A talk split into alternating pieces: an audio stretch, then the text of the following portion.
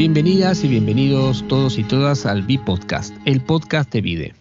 En nuestro capítulo número 23 tenemos la presencia de una persona eh, impresionante en su currículum y también eh, que es un, gran, un gran compañero al lado de Vide, que es Germán Ballirón Mendolicchio espero haberlo dicho bien. Germán tiene un, PhD eh, internacional en Art History, Theory and Criticism en la Universidad de Barcelona. Es lecture uh, de Cultural Manager Program en la Universidad de Barcelona también. Coordina el, posgrado, eh, en el curso de posgrado que se llama International Culture Cooperation y también un MA en Management of Cultural Institutions and Companies. Es profesor consultant uh, de la UOC, donde dicta un MA en Humanities, Contemporary Culture, Literature and Art. Bienvenido, Germán, y muchas gracias por darnos su tiempo para poder conversar un rato contigo. Hola, Seba, un placer estar hoy contigo y tener esta conversación contigo y con todos los que nos van a escuchar. Perfecto. Bueno, nosotros siempre iniciamos nuestras conversaciones, ¿no? Eh, yendo un poco al inicio, ¿no? De, lo que nos llevó a estos caminos que estamos recorriendo cada uno ahora en nuestra adultez. Eh, vos tenés una carrera impresionante, ¿no? En, todo lo que tiene que ver con, la gestión cultural, el pensamiento cultural con respecto a, un montón de, digamos, a un montón de áreas o un montón de, de profile que tiene el mismo. ¿Y qué fue un poco lo que te llevó, por un lado, ¿no? a estudiar y, a trabajar toda la parte más, eh, llamémosle, teórica? Y luego, ¿cómo fue también tu camino hacia, hacia la práctica ¿no? y a empezar a, a dictar todas estas formaciones y acompañar tantos proyectos y procesos, tanto de personas como de instituciones? Bien, voy a intentar sintetizar un poco todo este recorrido, espero no, no liarme en el camino. Pero sí, digamos que mi itinerario tiene un poco, como lo comentabas tú, un recorrido bastante transversal, ¿no? Tanto en un sentido de, de cuestiones o temáticas sobre las que trabajo como desde un punto de vista geográfico, podría decir. Eh, yo nací, me crié en Italia, concretamente en Roma, y ahí hice mis estudios clásicos. En, la universidad me licencié en la carrera de Letras y Filosofía, que aquí sería, sería un poco la de Humanidades, ¿no? con, la, con la especialidad en Historia del Arte. Y para mí, en aquellos momentos, los estudios universitarios fueron como una, una plataforma, una plataforma de lanzamiento, una oportunidad eh, no solo para estudiar más en profundidad algunos temas o algunas asignaturas concretas, sino realmente para conocer mundo, para abrirse al mundo, ¿no? Y, eso lo quiero comentar porque es como algo importante en mi, en mi recorrido, ¿no? En ese momento para mí, como una línea continua que, que sigue existiendo en mi vida, el viaje, el tema del viaje, el viaje como forma de conocimiento, de exploración, eh, conocimiento de realidades y culturas distintas, empezó a ser una herramienta muy importante. Y durante los años de la carrera, aprovechando también en aquellos momentos de, las oportunidades que existían, eh, las becas, los programas europeos, eh, el tercer milenio que empezaba y que nos daba mucha esperanza en ese momento, bueno, pues ahí empecé a realizar eh, varios viajes y estancias de investigación y de experiencias en varios países europeos, en Oriente Medio, en Asia, hasta aterrizar en 2005-2006, eh, llevo ya unos cuantos años aquí en Barcelona, desde, desde donde te estoy hablando. Y aquí en Barcelona es justamente donde empieza toda otra etapa, ¿no? Y el camino más concreto que sienta un poco las bases de, de mi trayectoria profesional.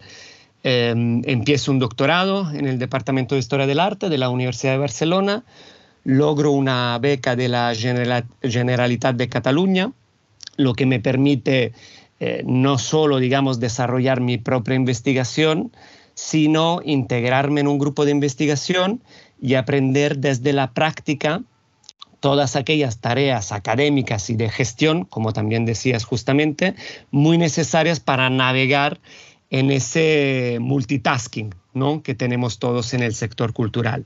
Eh, tareas como las de editar una publicación, organizar seminarios, conferencias, charlas y toda una serie de otras tareas que te permiten, digamos, aprender y crecer tanto como investigador eh, y tanto también en la parte de, gestión que es fundamental. Y en estos años, mm, digamos, para mí era muy importante trabajar desde la universidad y, esto lo comento siempre porque creo que es parte de, mi perfil, eh, trabajar desde la universidad con mi perfil de investigador, escribiendo, participando en conferencias, pero mirando y conectando constantemente con lo que pasaba fuera de las paredes universitarias. Y yo creo mucho en esa transversalidad, en esa retroalimentación entre dentro y fuera. ¿eh?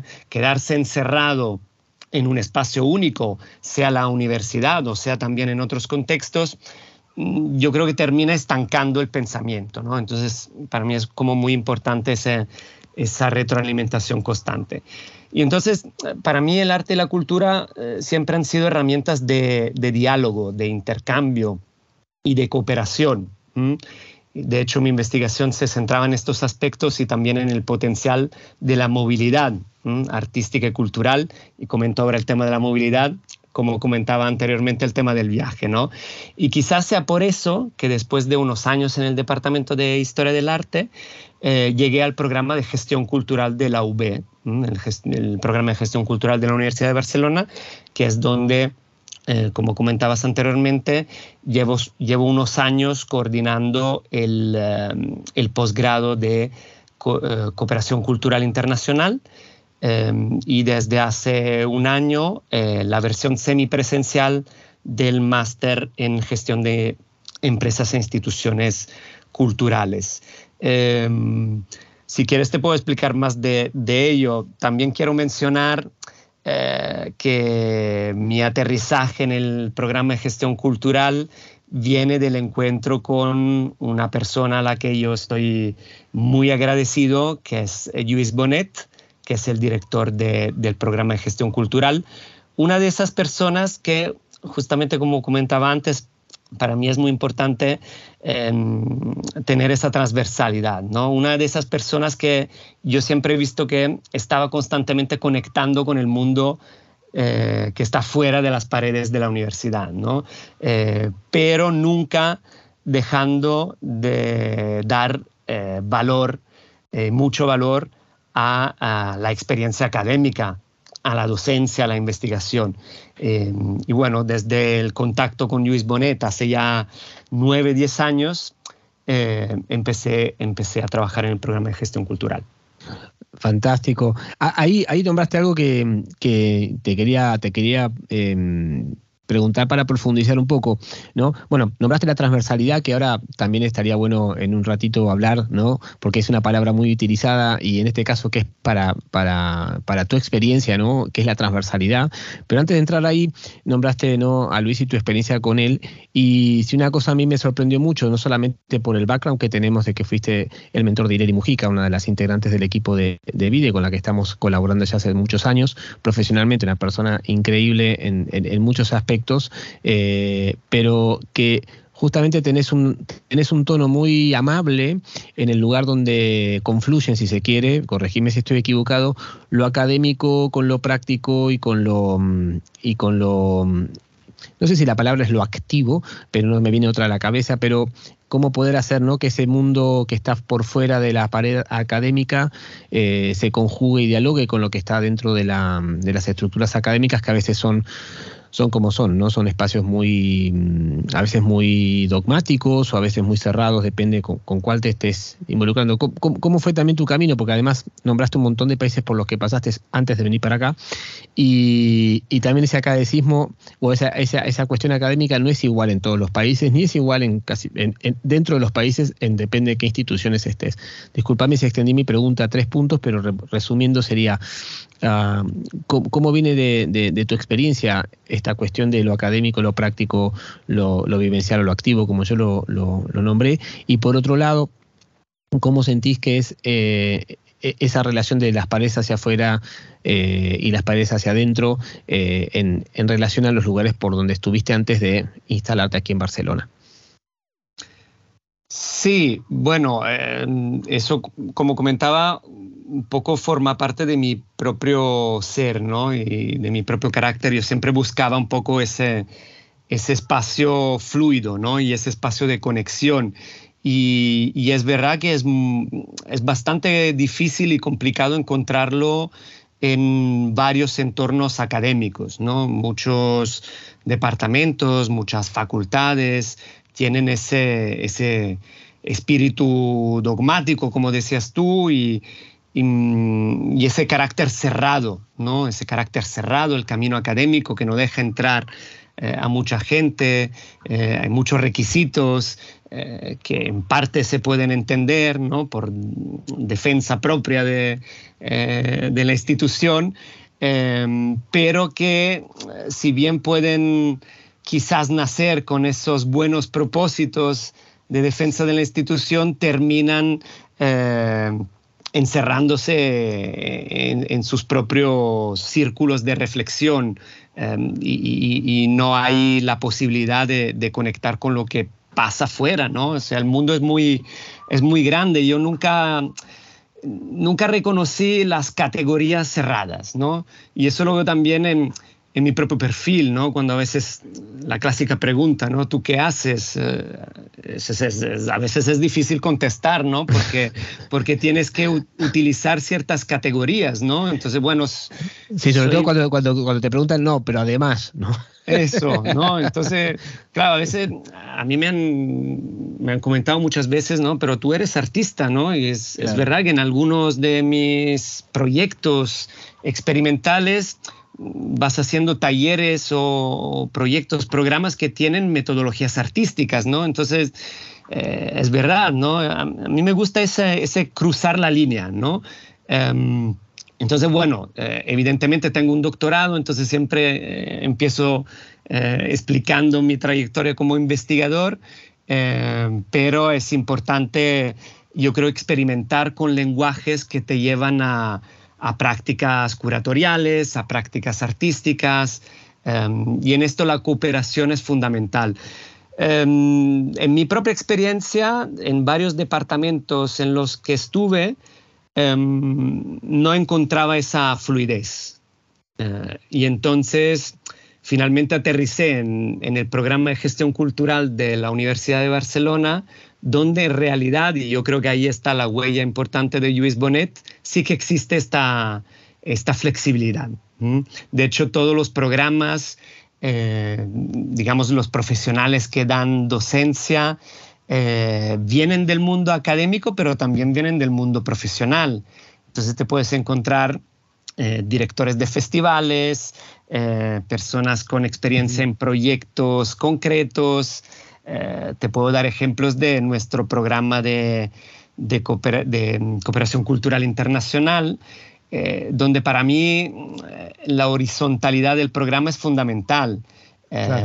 Todos aportan un bagaje de experiencias y conocimientos fundamentales y eso permite un intercambio que va mucho más allá de lo que es un normal proceso de aprendizaje desde el profesorado al alumnado. Ahí intentamos romper ese, esa direccionalidad única.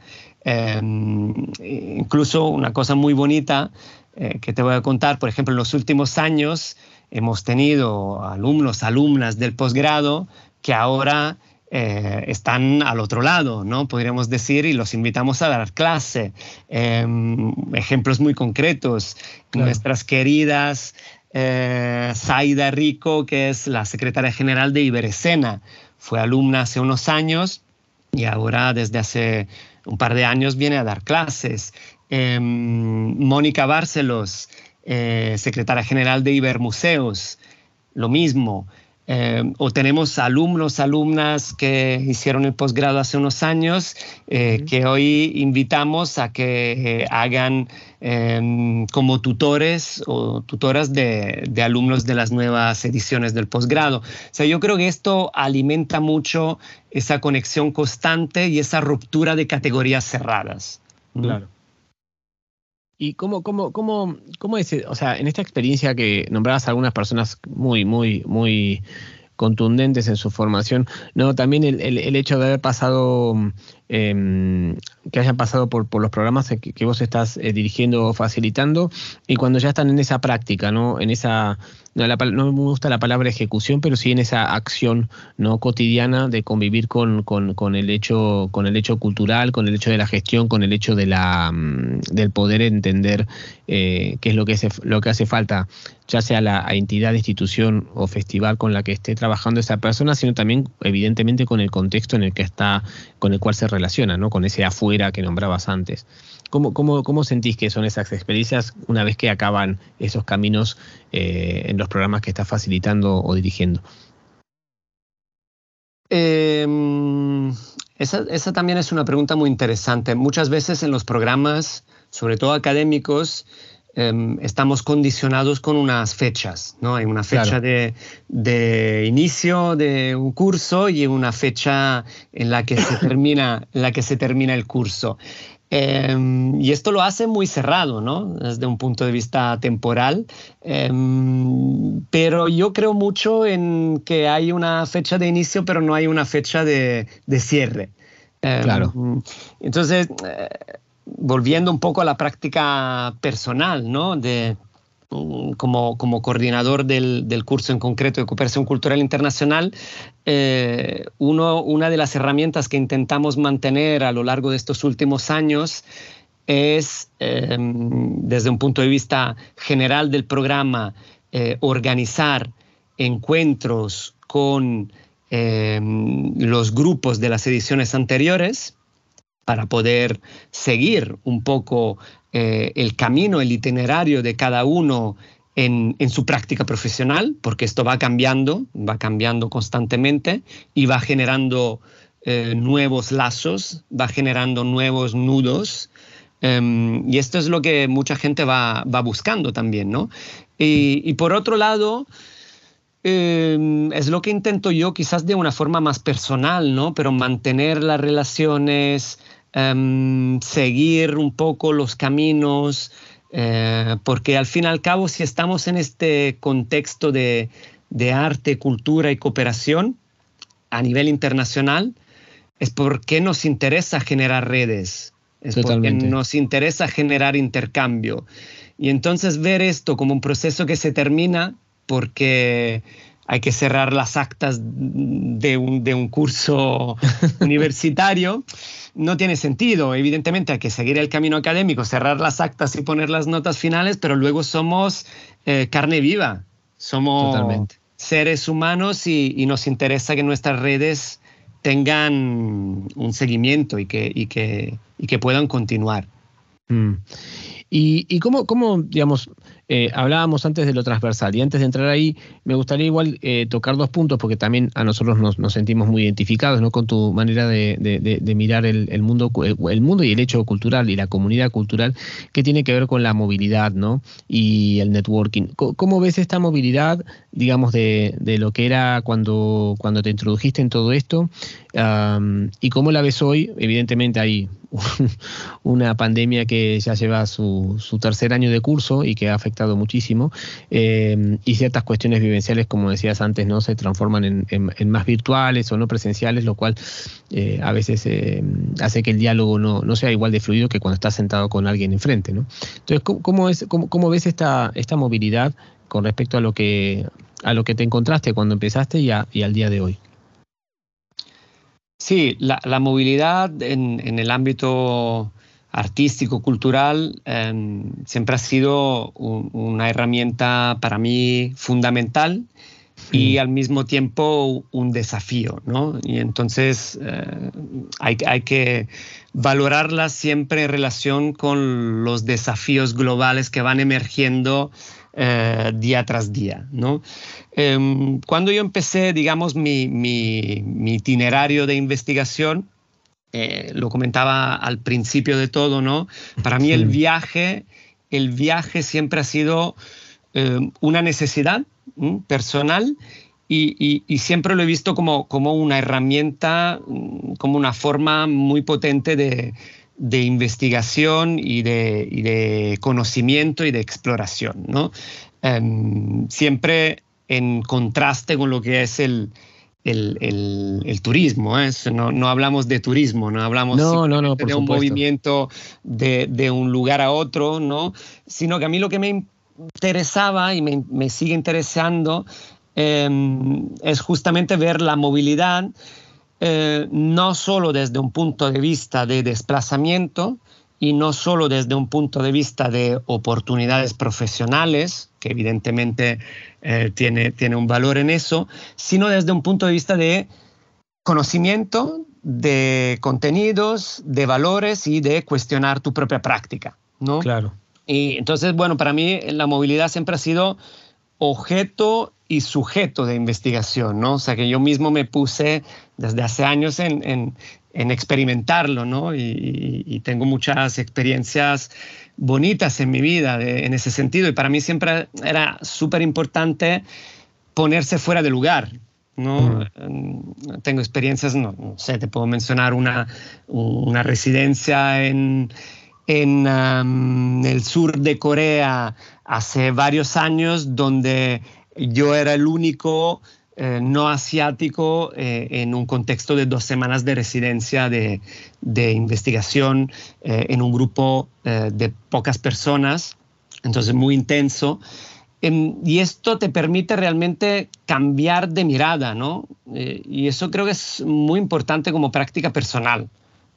Y, lo podríamos ver hoy en día también en, en, la forma en la que se ve el mundo, ¿no? Muchas veces se, se sigue eh, representando una visión eurocéntrica o americanocéntrica en determinados contextos y, y si no salimos de eso a través de algunas experiencias personales es, es difícil abrir un poco la, la, mentalidad. En todo caso, en ese sentido la, la movilidad para mí era, era muy importante y, y, lo sigue siendo y hace 15, 20 años lo, lo, investigaba, lo investigaba también para ver cuáles fondos existían, Em, cuáles programas existían para fomentar la movilidad, ¿no? En ese sentido, para generar intercambio, para que los artistas y los profesionales de la cultura pudiesen em, conocer otras formas de, hacer, integrarlas en su propia em, capacidad creativa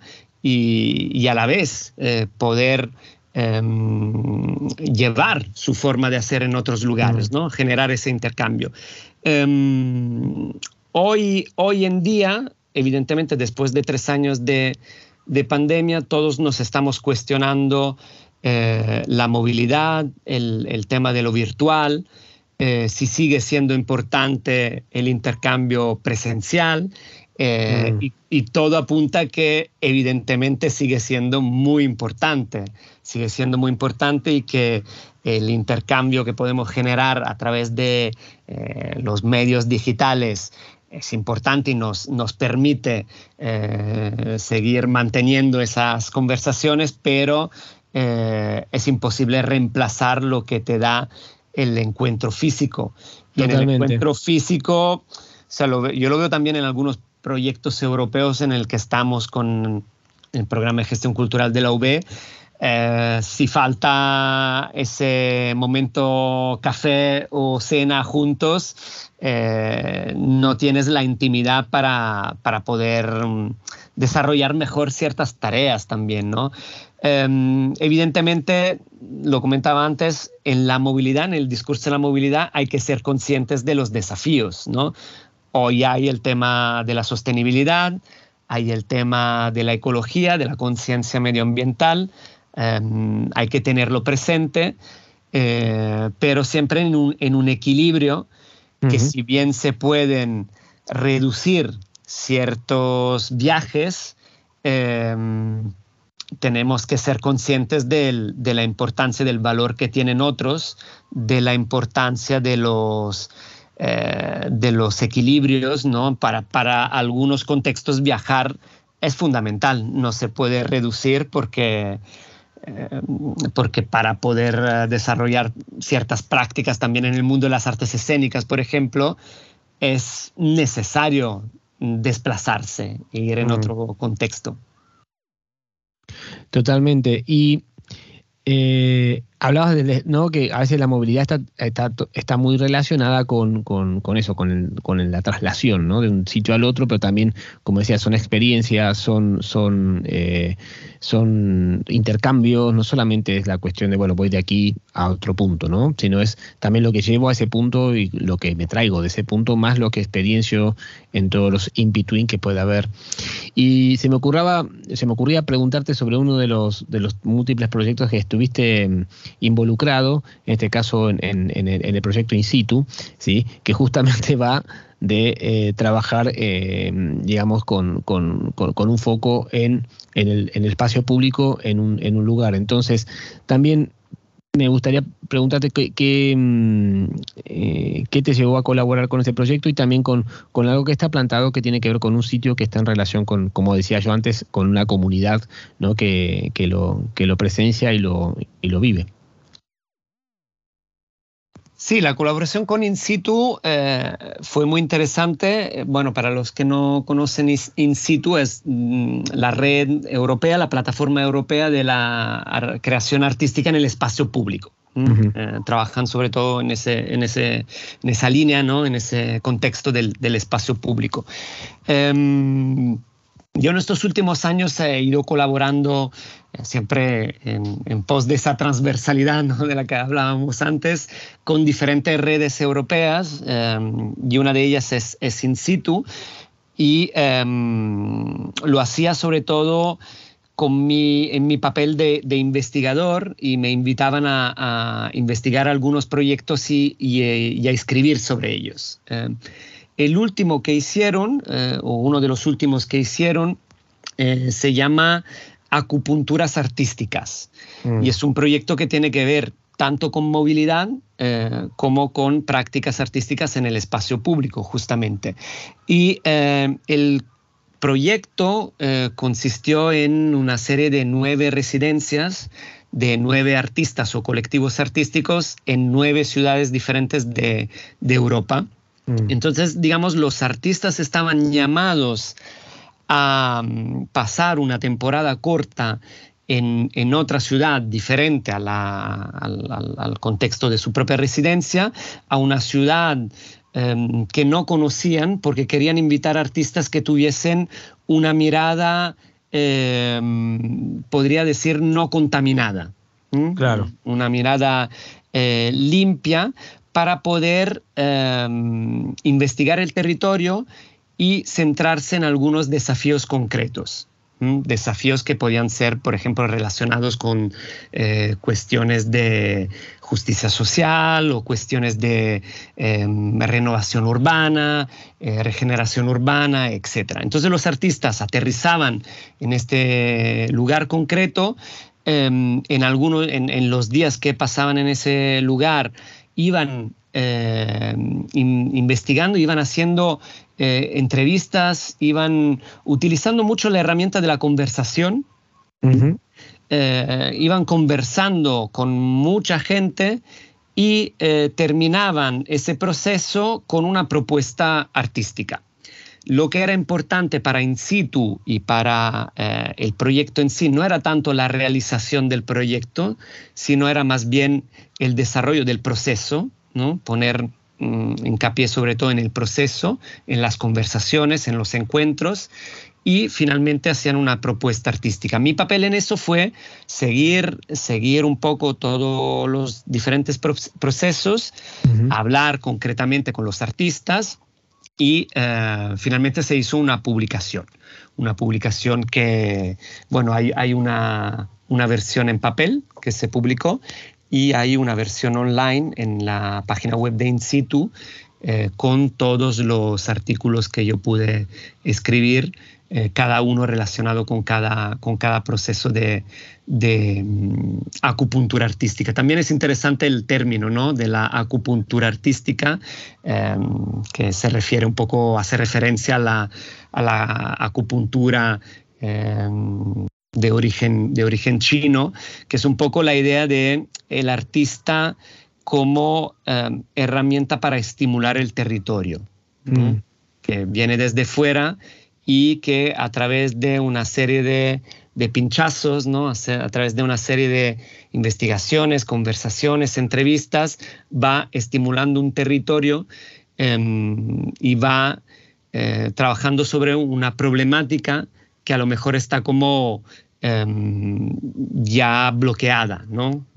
Volviendo también a la metáfora de la acupuntura, ¿no? Cuando en el cuerpo tienes a lo mejor una parte que está bloqueada y mm. necesita un proceso de estimulación para recuperar em, actividad, ¿no? Entonces ahí el artista va con ese objetivo un poco. Claro. Y, de, esta acupuntura, ¿no? o sea, como esto es súper interesante la, imagen y me parece como muy precisa, ¿no? ¿cómo, sentís que, digamos, que las eh, que son las refracciones que pueden tener estos proyectos en relación, antes hablabas ¿no? de, de, la mirada eurocéntrica o Norteamérica eurocéntrica, si vale la, definición. Ah, pero en tu caso que has estado también mucho en Latinoamérica y en Asia, eh, y creo que puntualmente en África también, me corregirás si lo digo mal, pero que que, ¿Cómo ves que estos, e, estas acupunturas en estos otros eh, territorios, que aparte son enormes y, muy variados y muy vastos, eh, funcionan? ¿Funcionan de la misma forma eh, cuando viene el, momento de la reflexión que puede funcionar con personas que vienen con esta mirada y esta cultura euroamérica, norteamericocéntrica?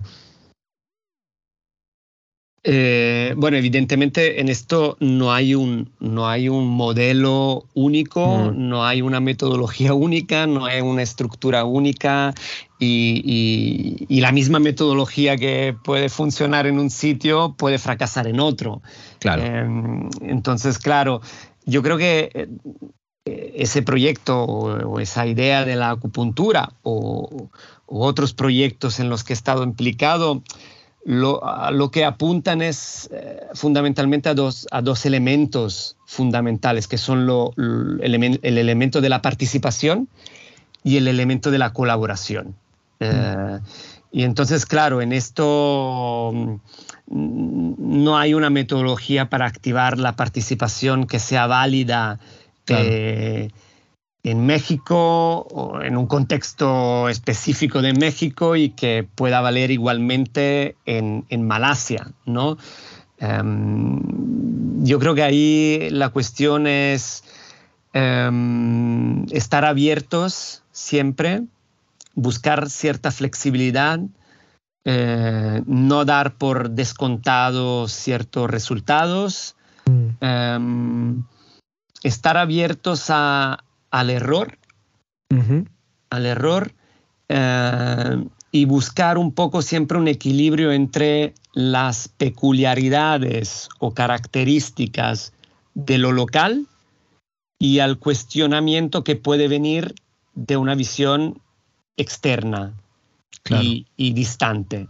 Mm, entonces, bueno, nunca menospreciar, evidentemente, eh, el, contexto local, eh, siempre tiene que ser el punto de partida, pero quizás a veces tenemos la tendencia en menospreciar el que puede venir de fuera, ¿no? Claro.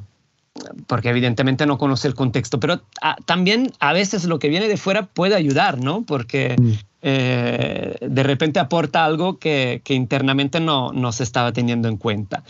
Entonces, bueno, buscar siempre un equilibrio entre estos dos elementos y buscar la forma para activar la participación y la colaboración eh, de más agentes. Mm. De, más agentes, sí.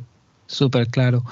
me gustaría preguntarte, eh, por último, antes de entrar en, hablar de la transversalidad, que quizá nos, toma un rato y escucharte siempre es apasionante, em, sobre, sobre uno de los también uno de los muchos espacios donde estás imbricado, pero en este caso eh, tiene que ver con Interactive, eh, Interactive, perdón, eh, del cual sos el editor fundador y que mm, es una revista eh, online que ha fundado en el 2008 y a día de hoy sigue, sigue, sigue dando, dando de sí.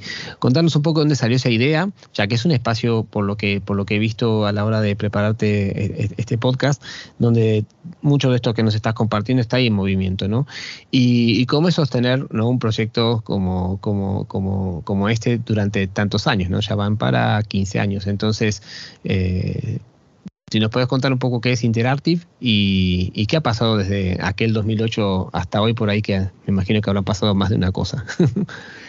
Sí, sí, sí, sí. Gracias por, por esta pregunta, Seba. Sí, esto es volver un poco a los inicios, ¿no? Y, y, me permite ver que, que, efectivamente existe esta línea eh, continua ¿no? En, en, esa búsqueda de lo transversal. Bueno, Interactive, Interactive es, un, es un proyecto eh, maravilloso y hecho con mucho corazón. Eh, en la época en la que estaba, estaba en, el, en el doctorado, en el programa de doctorado en la Universidad de Barcelona, y fue un proyecto eh, que empezamos eh, cinco personas eh, que justamente en ese momento estábamos haciendo el doctorado en la UB, cinco personas procedentes de contextos muy distintos, no solo de, desde España, sino también desde Italia, desde Grecia, desde Brasil, que compartíamos esa mirada de eh, querer salir de las paredes de la universidad, ¿no? O sea que evidentemente la investigación universitaria es fundamental, pero hay que buscar fórmulas para conectar con lo que pasa afuera, ¿no? Entonces la idea fue, hay que, em, hay que elaborar un, proyecto editorial. En ese momento también estaba muy en auge el, digital, ¿no? los, los blogs, las revistas online. Em, y entonces con, con Cristina Pulo, las voy a mencionar todas porque, por favor, lo merecen, eh, Lucila Vilela, Marisa Gómez y Modesta Di Paula, eh, cuatro mujeres excelentes que, que, ya están repartidas en varios lugares del mundo. Y, y, yo mismo empezamos este proyecto en 2008 como, como una revista online para poder justamente eh, publicar artículos eh, sobre tema de, arte y cultura contemporánea, eh, con un objetivo eh, también de, interculturalidad, mm, artículos publicados en diferentes idiomas, porque nuestro propio equipo lo, requería, ¿no? que veníamos de contextos muy distintos. Em, un proyecto hecho de una forma totalmente voluntaria, ¿no? basado en las ganas de hacer y de conectar y que a lo largo de muchos años ha permitido conectar con muchas realidades distintas. Eh, y recibiendo propuestas desde eh, los cuatro ángulos del mundo y evidentemente es un proyecto que a lo largo de los años ha cambiado mucho. Ha cambiado mucho, eh, sobre, todo en, sobre todo en estos últimos, digamos, tres, cuatro años. Como puedes imaginar, un proyecto que nace en 2008 10, 12 años después, eh, las personas no son las mismas. Eh, el tiempo a disposición no es lo mismo. Eh, de repente, los que eran jóvenes estudiantes ya tienen hijos y tienen trabajos a tiempo completo y entonces, claro, la, la dedicación que puedes tener Em, de cara a ese proyecto que nació eh, con esa voluntad juvenil, va cambiando. Entonces, bueno, llegados al número 100, em, pues durante una larga época íbamos publicando cada mes, ¿eh? un número cada mes, llegados al número 100 nos vimos en la necesidad un poco de cambiar la, la dinámica y la política editorial. Eh, entonces ahora, digamos, hay una Em, no, no, hay una periodicidad tan estricta como teníamos antes. Eh, vamos publicando artículos de una forma un poco más relajada y sobre todo nos vamos centrando en lo que son números especiales, números temáticos, donde hay un proceso un poco más largo eh, hay un proceso con una convocatoria, se van recibiendo los textos, hay un comité editorial o hay también instituciones invitadas eh, que van, digamos, trabajando en el proceso editorial y luego se publica eh, un número especial que normalmente, tal y como hemos ido haciendo siempre, para los números especiales siempre hay dos secciones muy distintas. Una sección más centrada en artículos de investigación y de reflexión y una centrada en la presentación de, proyectos artísticos. Entonces, evidentemente ha cambiado, pero eh, le, seguimos teniendo mucho cariño y siempre hacemos todo lo posible para que siga eh, viviendo, porque también representa un archivo, un archivo importante de, muchos años de publicar. Totalmente. Totalmente. Sí, bueno, con tu permiso, obviamente, cuando publiquemos esto, este, este podcast, eh, pondremos también el, link de Interarti porque me parece que es súper interesante. Y hablabas esto, ¿no? De, de, tener como un archive, un archivo, un lugar donde, donde no solamente podamos volver a, recuperar memorias, reflexiones eh, o impresiones tanto propias como, como de colaboradores o personas que quizá con la cual no colaboramos tanto, pero siempre sobre esta idea que hablábamos, ¿no? De dónde estábamos, dónde estamos, dónde queremos estar, ¿no? O sea, en, este día de la, del, pensarnos en movimiento también. No sé si coincidís con, conmigo al respecto. Totalmente, totalmente. Sí, sí, hay, hay esa ciclicidad, ¿no? Sí, total, total, es un pedalear. y, bueno, quería entrar en el tema de la transversalidad porque es un tema tan, es una palabra y, un concepto tan, tan remanidos, ¿no? Em, y principalmente, eh, ¿qué, significa, para, para, para, tu visión hoy, hoy día la, transversalidad, ¿no? Y, y, qué es lo que te ha, qué es lo que te ha eh, disparado en, tu práctica, en tu estudio y, en, tu vida cotidiana, si se quiere? Mira, justo hace unos meses eh, me invitaron en el Departamento de Bellas Artes de la Universidad de Chipre eh, a dar una charla sobre, sobre ese concepto de transversalidad, ¿no? Y sobre todo en el, el transversal approach, ¿no? en la aproximación transversal a las cosas. Mm. Em, yo creo que, bueno, en mi, en mi, propia, en mi propio recorrido, eh, yo creo que está relacionado con esa, si quieres, dificultad en, en encapsularse en una categoría cerrada, ¿no? Em, entonces viene de ahí, ¿no? Esa búsqueda por, por, por la práctica transversal en la que vas eh, uniendo em, competencias y herramientas y metodologías em, que igual proceden de muchos ámbitos, ¿no? Entonces, era lo que intentaba comentar, ¿no? Pues, pues sí, para mí la universidad es siempre mi punto de partida eh, y, me encanta la investigación y la docencia. Eh, pero cuando me mm, voy presentando, pues digo, si soy investigador, hago esto en la universidad, mm, pero no solo, ¿no? Entonces, eh, bueno, de repente luego te conocen en otros ámbitos porque mm, estás comisariando, curando una exposición y te preguntan, bueno, pues tú eres eh, curador, eh, comisario de arte. Mm, sí, pero no solo, ¿no? Entonces, bueno, en ese pero sí, no solo, eh, vas, vas mm, alimentando tu, tu, concepto de transversalidad, ¿no? Em, para mí la práctica de la escritura, por ejemplo, es muy importante. Mencionabas mm, Interactive, ¿no? Desde la edición. Em, muchas relaciones que tengo con proyectos internacionales son, al fin y al cabo, eh, también porque termino como eh, escribiendo ¿no? unos artículos, unos, unos informes, unas publicaciones. Em, esta quizás es la parte un poco más, más compleja porque requiere mucho tiempo y mucho análisis, pero también para mí es como muy, eh, muy gratificante.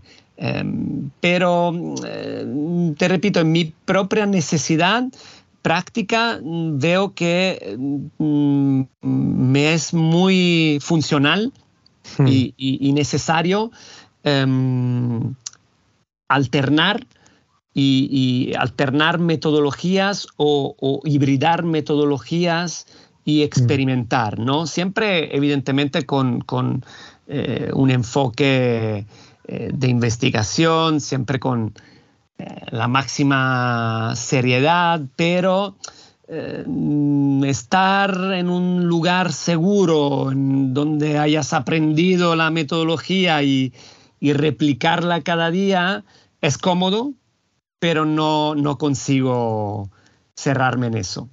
Eh, en mi casa lo saben, muchas veces hay que tener muchos, mal, muchos males de cabeza porque te metes en cosas que, ay, pues una cosa totalmente nueva, vaya, esto requiere mucho más trabajo, ¿no? Que replicar lo que, lo que ya tienes, eh, digamos, ganado con el tiempo. Eh, pero bueno, yo creo que es también lo que nos mantiene vivos, ¿no? Entonces, eh, en, eso veo la transversalidad, ¿no? Mm. ¿Y, cómo, es tu relación cuando te cruzas con otras personas que tienen esa mirada transversal, no? A mí se me ocurre decir algo que me dijo hace muchísimo tiempo un, amigo mío, un músico maravilloso bandoneonista que se llama Mariano Signia, que me dijo en el año creo que 91, 92, mira, lo cual eh, más o menos refleja la edad que tengo, que es, nosotros no somos bidimensionales, somos eh, multidimensionales, ¿no? Y la transversalidad, yo con el tiempo, cuando empecé a viajar, empecé a entenderla de esa multidimensionalidad que vos nombrabas, ¿no? En, no quedarse, en, no quedarse en una sola versión de uno, ¿no? Ante ese dogma del cual eh, personas como vos o como yo, que venimos de, de países judío-cristianos, ¿no? Con el mandato de dedícate una cosa, a una sola cosa y sé el mejor, ¿no? Eh, y, solamente es una historia, ¿no? ¿Cómo es, cómo, es esa permeación? Porque a mí por lo menos son momentos absolutamente ricos, como me pasó en aquel café que nos tomamos en Girona el año pasado, pero ¿cómo te sucede a vos cuando te encontrás con otras personas eh, de distintos países, de distintos backgrounds, que también abrazan esta transversalidad? Bueno, para mí siempre es un proceso de, enriquecimiento mutuo, mutuo eh, muy profundo, eh, pero ya no solo con las personas que, practican esa multidimensionalidad. Eh, el enriquecimiento para mí viene del encuentro con, otras personas en general, ¿no? También puedes encontrar a alguien que, que esté dedicado exclusivamente a algo muy concreto, pero que, que, te puede aportar muchísimo, ¿no? O sea, no digo que eso tenga que ser eh, la forma práctica de, todo el mundo, ¿no? No, para nada. Yo creo que eso, esa multidimensionalidad, eh, nosotros, ¿no? justamente lo comentabas también para tu propio perfil, lo, lo, practicamos porque, porque responde a nuestra propia forma de ser, ¿no? Claro. Entonces, ahí, en aquellos que tienen esa forma de ser, intentar abrirse y practicar esa multidimensionalidad y no cerrarse en, ese camino único, ¿no? Porque si no, ahí hay, sufrimiento. En cambio, hay otras personas que se dedican a algo muy concreto y lo hacen muy bien y, evidentemente están bien consigo mismo. Repito, como no hay metodologías únicas para entender el espacio público o las formas de participación en lugares muy distintos en el mundo, tampoco hay metodologías únicas en, la forma de, descubrirse profesionalmente cada uno, ¿no? Em, yo creo que esto también, em, en otro aspecto que, que, hago muchas veces en el tema de las mentorías, ¿no? Eh, también lo, tengo muy presente, ¿no? esa, que, no es tan importante para mí em, ser el máximo experto en un tema, sino tener otras, otras habilidades. Mm. Totalmente, totalmente. Y mm, ¿Cómo ves esa, por último, para preguntarte con la transversalidad, eh, también en lo referente ¿no? a, la hora de, mm, no de promulgarlo, porque como decís, ¿no? no hay una sola manera y una sola forma para todos, pero evidentemente que eh, conociéndote muy poquito y por lo, por lo que siempre nos han comentado de, tu práctica, apelás a una transversalidad, pero no unívoca e indivisible, ¿no? ¿Cómo es, em, y volviendo un poco a lo que hablábamos antes de algunas de las personas que han, pasado por tus programas y ves en, lo, que, en, lo, que están, en, lo que están proponiendo, eh, ¿cómo ves ese momento de la transformación? Porque hay una transformación, ¿no? Cuando pasas a esta práctica eh, tan, tan, tan hermosa y tan rica. O sea, ¿cómo, es ese, ese momento de decir, ah, uy, ahí, ahí sucedió? Eh, ¿Te hace ilusión o decís, hoy otra persona más que viene a, a, este a este porque también no eh, lo transversal es complejo no no no es no es fácil. Pero ¿cómo, es tu, tu, mirada con respecto a, a, estas personas que ya prenden esa esa digamos esa luz y van por ahí Em, yo creo que es necesario ¿no? tener esas figuras transversales porque luego actúan y funcionan como conectores, ¿no? Y son capaces de, tender puentes. Y, claro. y, tender puentes es, lo sabemos bien, es, es, necesario, es muy necesario eh, a nivel humano y es muy necesario en el, en el campo concreto del arte y de la cultura. Eh, ¿Por qué? Porque históricamente eh, las, las, oportunidades son menos, históricamente el acceso a financiación y fondos es, es, menor respecto a otros campos. Entonces, estamos llamados a a tener esas capacidades de, malabares, ¿no? En, algunas ocasiones. Y entonces, mm, personas que tienen esa capacidad transversal, yo creo que al fin y al cabo son eh, de gran utilidad para el sector porque permiten generar esas redes, permiten generar esos, intercambios, permiten conectar eh, uno con otra. Em, eh, yo creo que en eso, en eso hay, hay, mucho valor, ¿no? Ah, muchas veces, no sé, en varios contextos, durante las últimas dos décadas, ¿no? Siempre se, se hablaba de interdisciplinariedad, multidisciplinariedad, pero es verdad y, se comentó en varios contextos y lo escuché en muchas charlas, esas palabras terminan siendo letra, letra muerta, ¿no? O sea, tienen mucho atractivo, eh, pero los que practican realmente la interdisciplinariedad y multidisciplinariedad son pocos, ¿no? Entonces mm. siempre se pone la palabra ahí en, papel, pero en la práctica es difícil que, que, haya realmente esa interdisciplinariedad. Mm, yo la valoro mucho. Em, también por, por, esta cuestión, por um, la capacidad de tender puentes, por la capacidad de hibridar, por la capacidad de juntar eh, investigación, universidad y un centro de creación, por la capacidad de em, juntar metodología artística con formato seminario. Em, esto está cada vez más eh, en, los programas de, muchos encuentros.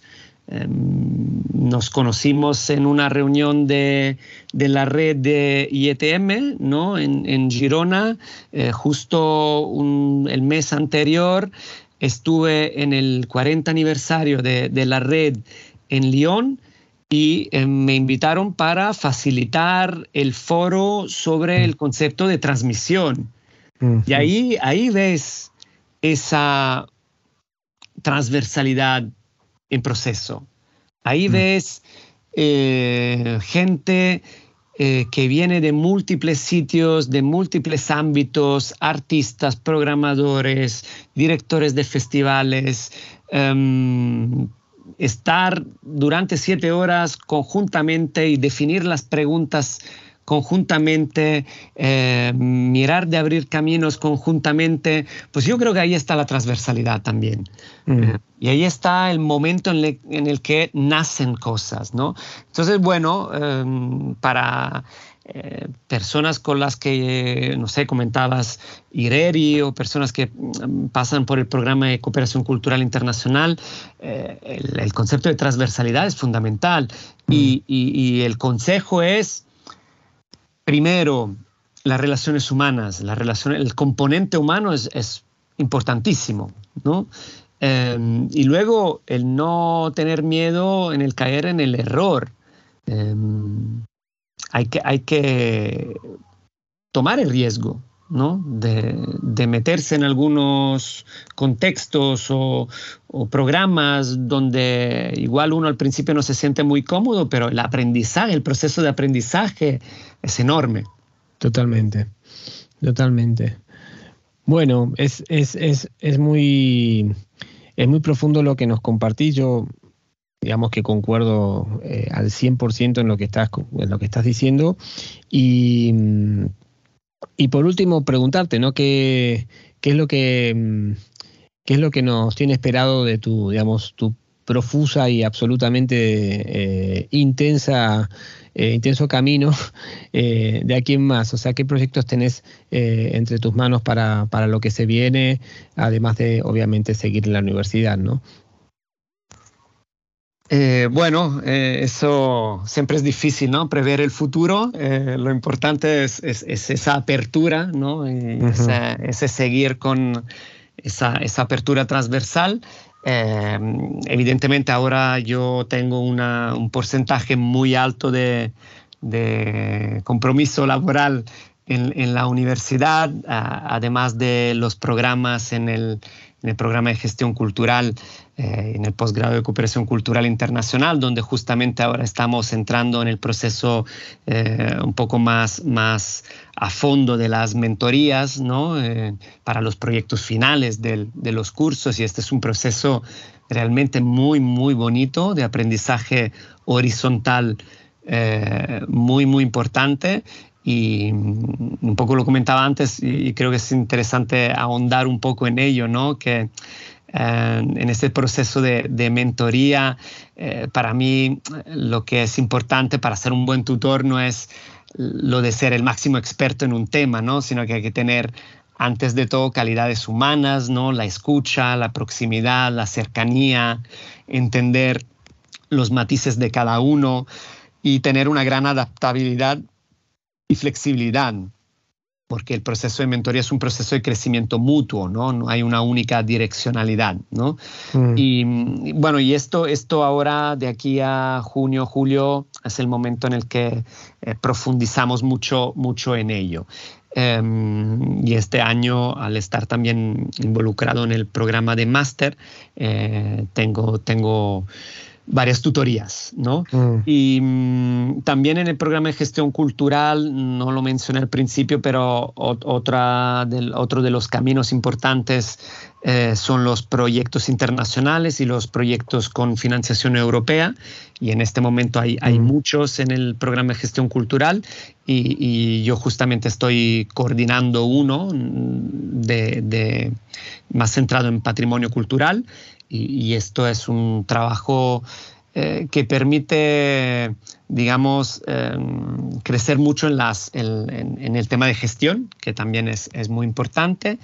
Eh, y hay unos proyectos editoriales, de hecho hay unas publicaciones que acaban de salir que, igual puedo mencionar aquí. Por eh, favor. un tema, un tema que, he investigado y analizado en estos últimos meses es un poco la relación entre arte y cultura y, medio ambiente o, mm. conciencia medioambiental y ecológica. Y acaba de salir una, una publicación que, en la que tengo una coautoría con Jordi Baltá. Em, una publicación de la Diputación de Barcelona que justamente se titula Cultura, Medio Ambiente y Emergencia Climática. Eh, hay un artículo en coautoría también con Jordi Baltá en una publicación, está en inglés, eh, de la Fundación Bockman de los Países Bajos, em, que se llama Towards eh, Sustainable Arts, hacia las artes sostenibles. Em, y hay otra publicación que, si no me equivoco, la van a lanzar hoy, el día en el que grabamos este podcast, eh, que hice en, para comisionada para, por Circo Strada, que es otra de las redes em, europeas, internacionales, en este caso centrada en, el, en las artes del circo y, de las artes en el espacio eh, outdoor arts, ¿no? en el espacio abierto. Em, también sobre, mm, digamos, prácticas del circo y, transformación ecológica, y es un informe que, está saliendo estos días. Y, bueno, tengo esto, varias publicaciones en marcha, eh, algún proyecto más, más de curaduría, de, de exposiciones y, algún viaje, siempre buscando esa forma de movilidad y de viaje, ¿no? que sea siempre un proceso de, aprendizaje y de transformación y que no sea únicamente un, desplazamiento de, de Barcelona hacia otros sitios, sino que, mm. que, esté en juego siempre ese contacto humano y ese entendimiento de, de, otros espacios y otras culturas que, que, es fundamental. Pues muchísimas gracias Germán por tu tiempo, es un, es un placer escucharte. Sí, eh, la verdad que eh, es, es, es, estaremos al pendiente de todas estas eh, publicaciones que van a salir y obviamente nos debemos un café en Barcelona que nos prometimos en noviembre, ¿sí? Eso, sí, ese es el, el, el lado eh, malo de la cuestión, ¿no? Que cuando tienes tantas cosas en activo, el tiempo para tomar cafés se reduce, pero, pero es, es, es muy importante esto ahora en, en la post-pandemia recuperar el encuentro presencial. Bueno, estuvimos con Germán Bachirón y en el capítulo número 23 del podcast, el B-Podcast de Vide, y nos vemos en la próxima. Muchísimas gracias.